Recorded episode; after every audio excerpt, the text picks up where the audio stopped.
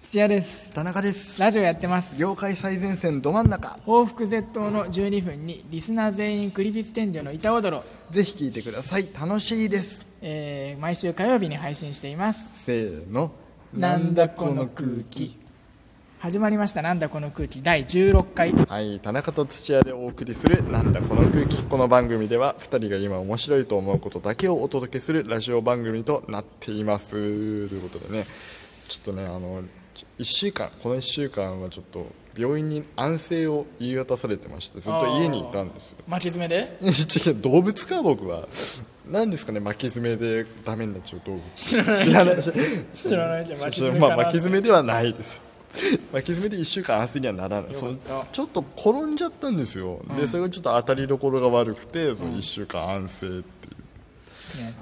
しょうもなええしょうもなしょうもなくないでしそょんなちょっとした怪我をラジオで話すんじゃないよ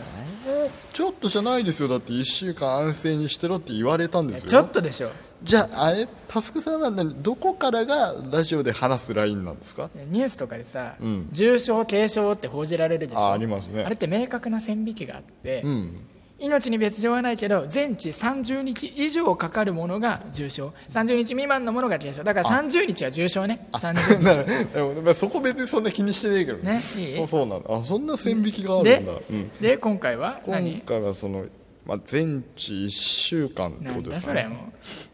う軽症とも言えないよいやいやけいやそんなことないでしょそんなんもうなんかちょっとなんかありましたちょっとちょっと転んでしまいましたさあ始めましょうぐらいの感じじゃないとダメだえよーそうなのパーソナリティたるものえーそうなのああそうだよん僕なんて毎週ね毎日食食事ごとに薬5種類飲んでんだよそれなのに何も言わないんだからいやもうあのもう心配笑ってる場合心どんどん配薬が増えてくんだか 心配だよそれはらいやまあ今週も健康領事コンビでお送りいたしますはい健康第一せーのなんだこの空気はいまあ今週のトークテーマはねお楽しみだったねまあまああの普通に考えてこなかっただけなんですけどねその時ねまあそんなことだろうと思ったよあまあでもちょっと話したいことできたんでそれを話しますよはい河野太郎のさんのさ、エゴサの能力の高さの話、ものすごいですけどあれは YouTube のチャンネルであの念力だって公式に彼が言ってたんであれは念力ですあのそうじゃなくて成人式の話をしようと思っていああ成人式ねあそうだ、成人式ねおめでとうございますやそうそれなんですよ成人式おめでとうはいいやなんか例えば小学校の入学式だったら入学おめでとうじゃないですか、はいまあ細かいそうね入学式おめでとうじゃないでしょいや細かい細かいからそういうのどうでもいいからいやでもでもそうじゃないですかまあねそうそれに学校はもう等しくみんな4月から入学式終わったら入学するわけでしょ、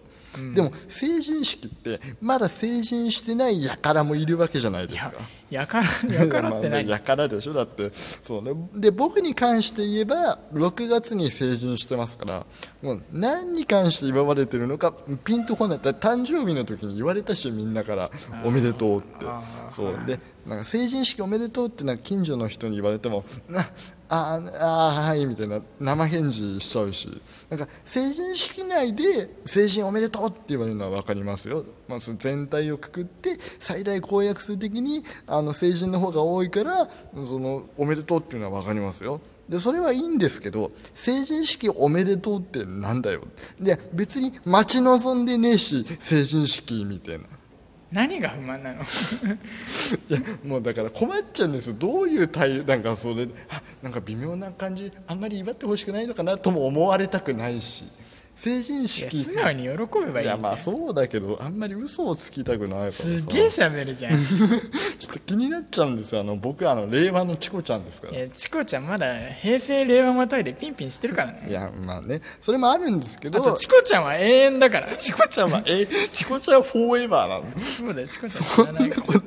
まあねぼーっと生きてますけどまあねそういうこともう一個あって、はいそう成人式のね前々日だから、えー、と土曜日か土曜日に、そのうちのママが「あんたこの名刺作った方がいいんじゃない?」ちょっと待って、ま、ママっていうのは松本伊代さんのこといやうちの母さんは線路に立ち入ったりしませんよあそうかそうかそうオッケーオッケーよかったそう早見優とし違うそうで土曜日だったんでその名刺で作って配ったらって言われたのが、だから翌日が日曜日じゃないですかで、休みだったんで作ったんですよ名刺、で、まあ、僕もやっぱりねこのドリームエンタメ大学の学生の端くれとしてはねやっぱりこうもらった時にあ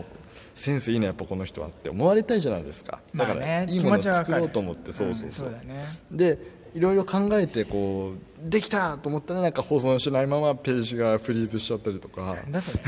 なんかすごいセカストレートそのページで作るっていうのはなんかそうそれでなんか結局作り直しとかしてたら丸一日かかっちゃって、だいぶかかってんじゃんうん、そうでもまあなんとか出来上がったからこうあのねいただき物この元カノにいただいたこの名刺入れをあこれ別れちゃったけどやっと使えるなと思って持ち悪い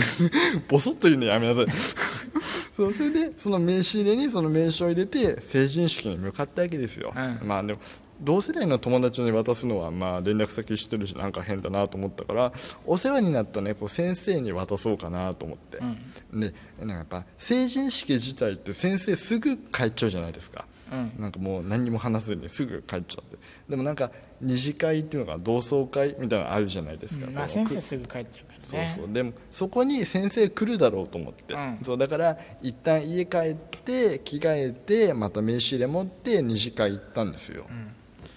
でそのまあ1日かけたんでもうやる気がものすごいですよ僕そうだねだから会場着いて、まあ、レストランだったんですけどね、はいはいはいそのそこでこのでその会場が生徒側の席はいだから立食パーティーだとスペースとその先生側のスペースがすごい別になってて、でで先生側のところには空席が何席かあってそこに生徒が行って話を懐かしい話もねいっぱいあるからしましょうっていうスタイルだったんですよ。であの僕はもう中学校でもずっと2軍でしたから、そのあのあれね陰キャね陰キャだったんでそのわかるよ わかるねそのまあいいや そう陰キャだったからそうでまあその今もねずっと変わらずだったんで結局そう今もねそう今も2軍で,、でやっぱその先生像にはね1軍のね可愛い子とかっこつけたやからがねもうずーっといるわけですよへーずーっとちょっとそれ意外だね意外とねうちの学校田舎だったのもあったんで人数も少なかったから先生とも仲が良くて、んでもずーっと独占してるわけですよ、もう俺はずーっと名刺渡したくてずーっと待ってる のにあいつらずーっといんのよであと別にそんな話が弾んでるわけでもなくそうだねーって言いながらお酒飲んでただの沈黙があるだけなのにずーっと座ってっからそいつらずーっと座ってっからもうへー気持ち悪い そんななんでよと思ったんですけどそのなんかやってやってたら結局渡せなくて先生に、